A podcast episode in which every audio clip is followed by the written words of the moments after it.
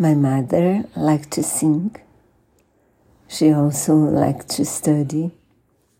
She had to leave school for a while because she became a mother very young. But even so, she was able to study and pass a very good university in my country. And she also made us study a lot, so, so we also, me and my sister, we were also able to enter the same good university. I entered it twice, more than twice, because I was, I first tried to become an engineer and then I changed my mind and became a doctor, which was my chosen career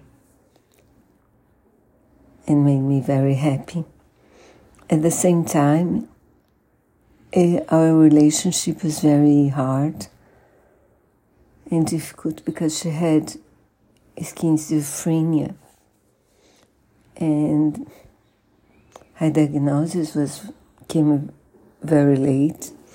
So when I was growing up, I only saw and felt like I was not loved, which was hard.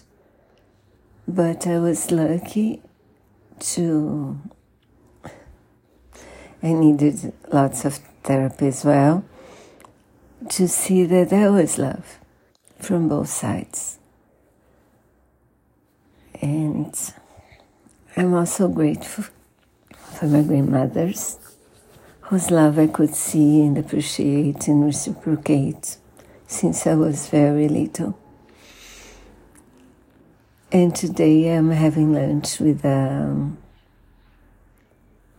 mother and grandmother who is a hundred years old, and a few very dear mothers with her.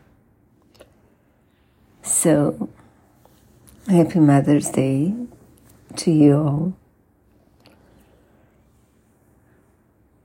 And